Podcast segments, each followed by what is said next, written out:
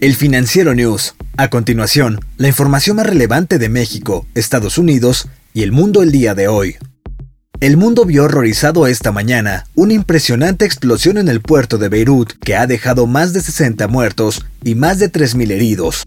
De momento, se desconoce la causa de la explosión.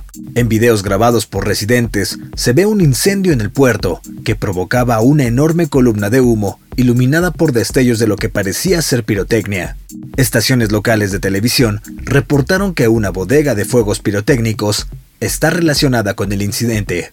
La explosión sucedió en momentos en que la economía del Líbano se desploma, afectada tanto por la crisis financiera como el coronavirus. En recientes días, muchas personas han perdido su empleo, mientras que el valor de sus ahorros se ha esfumado ya que la moneda se ha devaluado ante el dólar. Las elecciones presidenciales en los Estados Unidos están cada vez más cerca, pero ¿qué le conviene más al peso mexicano? ¿La continuidad de Donald Trump o la llegada de Joe Biden? Esta es la pregunta que se hacen los expertos. Si Joe Biden gana como sugieren las encuestas, el peso podría recibir un impulso con riesgos cada vez menores, con un esperado fin de la retórica antimexicana en la Casa Blanca. Incluso si Donald Trump gana, se espera que las tasas de interés en la segunda economía más grande de América Latina se mantengan elevadas, anclando al peso. Independientemente del resultado, esperaríamos que se mantenga estable la moneda después de las elecciones y si ganara Biden, podríamos ver un rally mucho más fuerte, señaló Claudia Ceja, estratega de BBVA en Ciudad de México. Si Biden gana, podríamos ver una fuerte recuperación, esto de acuerdo con la experta. El consenso de la encuesta mensual de Banjico a 36 economistas publicada el lunes indica que el peso cerrará el año a 22 pesos con 69, esto por cada unidad de dólar, aproximadamente 0.7% más fuerte que en el nivel que se encuentra ahora. Y ahora vienen las tres. Y ahora vienen las tres. La Corte Suprema de Justicia de Colombia ordenó este martes la detención domiciliaria del expresidente Álvaro Uribe. El exmandatario enfrenta cargos por soborno y manipulación de testigos. Se trata de un hecho histórico en Colombia, en el que un expresidente recibe esta medida de detención. La más alta instancia judicial colombiana informó tal decisión horas después de que concluyera una indagatoria en el que el poderoso exmandatario fue interrogado por un caso de manipulación de testigos que pudiera perjudicar el legado del líder. Deportes. No hay buenas opciones para la NCAA.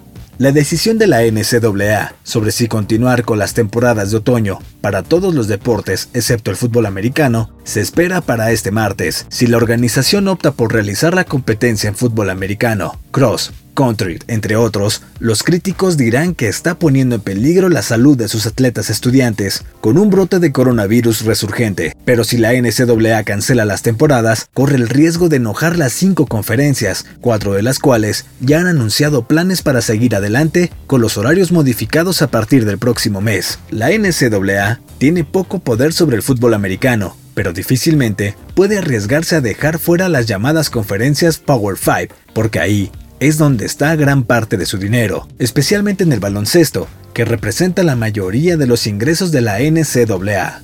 Por otro lado, si la asociación dice que la competencia este año es demasiado peligrosa, esencialmente está exponiendo a los Power 5 por poner las ganancias por delante de los atletas. Eso podría impulsar las conferencias hacia el abandono total de la NCAA.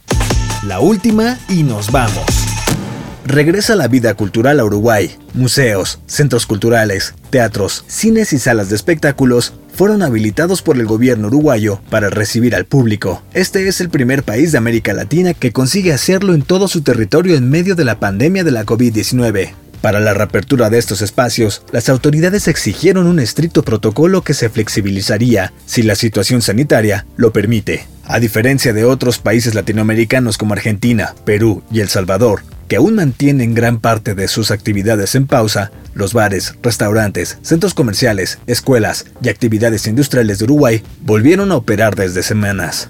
En lo que va de la pandemia, Uruguay ha registrado 1.291 contagios y 36 muertes, hasta la próxima entrega del Financiero News. Yo soy Daniel Maldonado. En la producción está Daniel Díaz. Hasta mañana.